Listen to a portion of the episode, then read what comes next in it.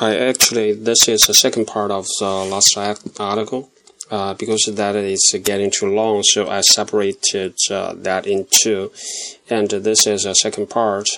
And uh, in the first part, we just covered uh, uh, the main story. The main story in this article is uh, the three parts about China's economy. So whenever you look at China's economy, you should look at them in three parts. The first is the supply side, like production, manufacturing. The second is demand side, like consume uh, consumption, right? And like retail, whatever, something like that. How people use uh, the final product in the market and how much they use it, how often they use it, and whatever, something like that. The third part is credit. Mm. So again, in this article, this article is from uh, the economist.com, and uh, this uh, is uh, the third part uh, about credit. So the article actually give uh, give us an opinion and on how to understand how to better understand uh, credit. Uh, so again, um, the article give us uh, the suggestion that whenever we look at the credit in any country, we should look at them in three parts. At least in China, when we look at China's credit, we should uh, look at them in three parts. So the first part, uh, the article just covered, is about uh, the investment into the infrastructure. they say, okay, this kind of investment will usually will be quite good because uh, it's increasing the econo- uh, economy's productive capacity, and at the same time it will uh, increase the demand and also supply. It should result in higher economic growth without higher inflation.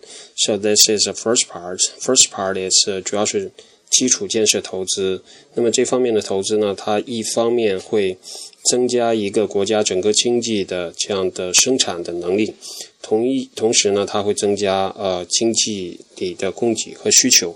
那么在这个整个过程中呢，同时它不会导致啊过高的这个通货膨胀，所以这种投资一般来说，啊由它这种投资产生的信贷的结果，一般都是比较好的。OK。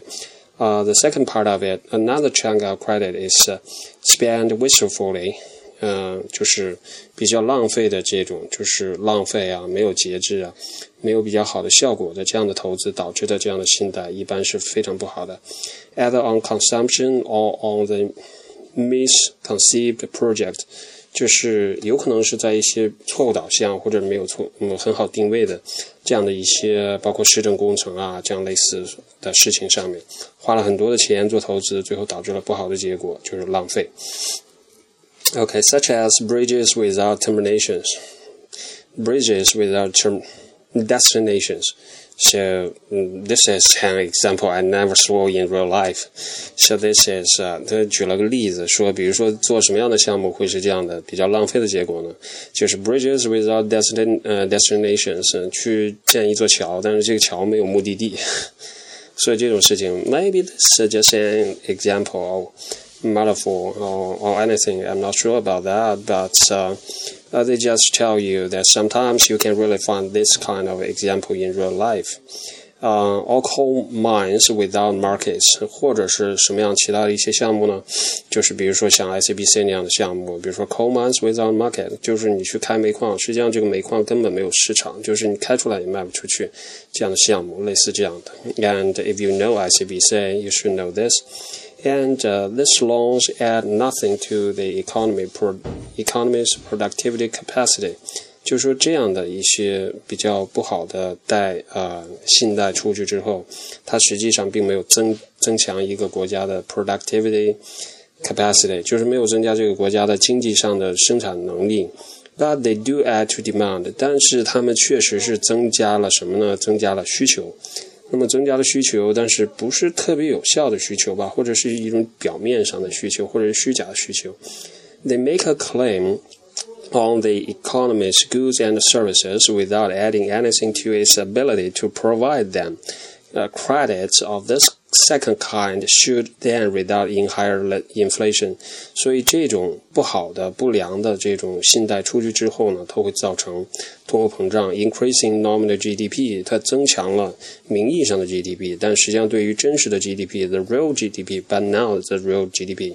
就是对真实的 GDP 呢，就是并没有带来很很很好的这样的正面的效应。然后就应该来到了第三个部分。第三个部分是 The pricing like our inflation suggests that uh, much of China's credit is uh, instead of a third kind, it is spent speculatively or existing on existing assets，就是第三种信贷呢，它是一种投机性发放的一种信贷，主要投向哪一些东西呢？投向一些现存的资产，real or financial。 Real 主要就是真实的或者非真实的，真实的主要就是指，比如说像房地产啊；非真实的呢，就是 of financial，就是比如说像金融市场里边的一些东西。In in the hope they will rise in value，就是为什么做这些事呢？就是在一种期待下做这种事。什么期待呢？就是希望它们的值会不断的增值。Because this asset already exists, they can be purchased. 就说这些资产实际上已经存在了，they can be purchased and repurchased without adding directly to GDP or strain the economy's capacity to produce new goods or services. Credit and asset prices can chase each other higher even as consumer prices remain flat。这里最后这里指的就是说，尽管有可能就是对于第三种这样的信贷，导致什么样的结果？导致一种结果可能就是 consumer prices remain flat，就是消费者这边的物价指数它实际上是一直没有什么太大的变化。但是 credit and asset prices can chase each other，就是信贷和这个 asset prices 就是资产的价格会相互间不断的角逐竞争这个价格的高低，放越多的信贷，然后这个资产的价格越高，资产越高呢，价格越高，你就需要放更多的信贷，然后实际上造成一种非常不好的恶性循环。Because of this third kind of credit adds little to economic growth，就是因为第三种这样的信贷，实际上它对整个的经济的增长增加了。非常少，就是没有太多正面的贡献值。Curbing it needs not, in principle, extract much from growth，就是因为它对这个整个的 economic growth 并没有太多的增长，所以即使你去呃，就是抓住它，把它摁下去，呃，in principle 就是从理论的角度来讲，subtract 呃 subscribe subtract much。uh, in principle subtract uh, subtract much from growth.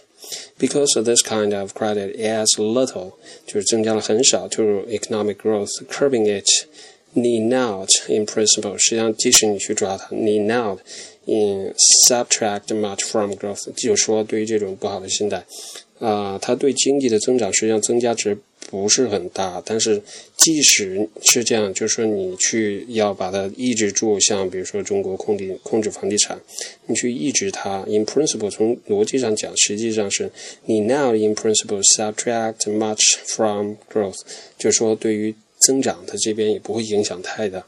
China's financial authorities have uh, repeatedly stated their desires to shrink overstretched balance sheet. 就是对于资产负债表过分不平衡的这样资产负债表，中国的 financial authorities 就是金融方面的相关的要员 have repeatedly stated their desire，啊，反复的强调他们有这样的希望，就是 shrink overstretched balance sheet，就是要收缩过分扩张的资产资产负债表，especially among mid-tier banks。特别是在那些 mid-tier banks，就是中等的这样的银行里边，without discouraging the flow of credit to the real economy，就是虽然它需要去做这些事，它还要与同时达到一个基本的目标，就是 without discouraging the flow of credit to the real economy，不要打击那些就是呃流向实体经济的这样的信贷和资金。But although this is entirely feasible in the principle，但是虽然这个从原理上说是完全可行的，it is a difficult trick to pull off。It is a difficult trick to pull off in practice，但在实际中还是不容易做的。Okay, this is a three part of credit. It's long, long. It's a very long article, and I can just read part of it, and uh, maybe some other time we can talk about the credit again.